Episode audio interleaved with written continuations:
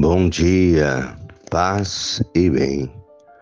Hoje é quarta-feira, 29 de novembro. O Senhor esteja convosco, Ele está no meio de nós. Evangelho de Jesus Cristo segundo Lucas, capítulo 21, versículos 12 a 19. Disse Jesus a seus discípulos: Antes que essas coisas aconteçam, sereis presos e perseguidos, entregues às sinagogas e postos na prisão. Sereis levados diante de reis e governadores por causa do meu nome. Essa será a ocasião em que testemunhareis a vossa fé. Fazei o firme propósito de não planejar com antecedência a própria defesa porque eu vos darei palavras tão acertadas que nenhum dos inimigos vos poderá resistir ou rebater. Sereis entregues até mesmo pelos próprios pais, irmãos, parentes e amigos, e eles matarão alguns de vós.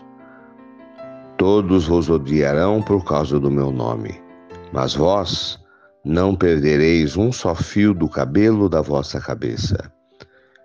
É permanecendo firmes que ireis ganhar a vida.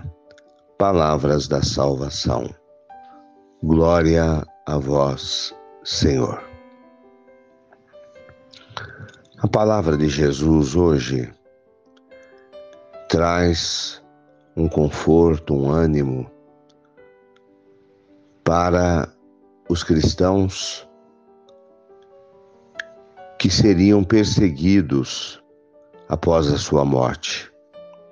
E justamente isso acontece no tempo do Evangelho de Lucas, em que ele se recorda das palavras de Jesus e anima as pessoas que estavam sendo presas, sendo mortas na perseguição do Império Romano aos cristãos.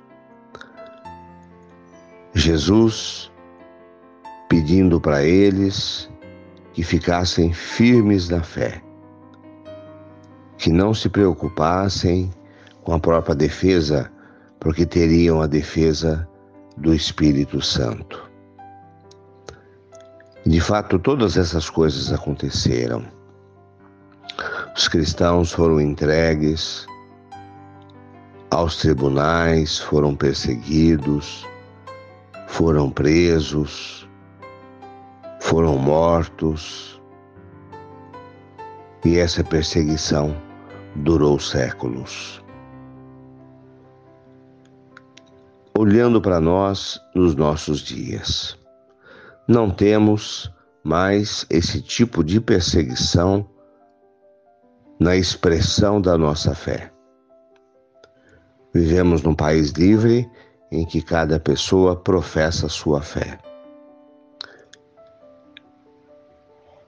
É bem verdade que em alguns lugares há preconceito contra alguns tipos de expressão religiosa. Mas no cristianismo encontramos outras barreiras. As barreiras que vivemos hoje são as da doença, da pobreza, da dificuldade de relacionamento no lar. E o permanecer firme na fé é a palavra de Jesus que cabe ainda hoje para nós. Resistir, ficar firmes diante de qualquer conflito que tenhamos que passar por causa da fé. Manter a fé não apenas nos momentos bons, mas nos momentos de dor e difíceis. Louvado seja nosso Senhor Jesus Cristo, para sempre seja louvado. Ave Maria, cheia de graças, o Senhor é convosco. Bendita sois vós entre as mulheres. Bendito é o fruto do vosso ventre, Jesus.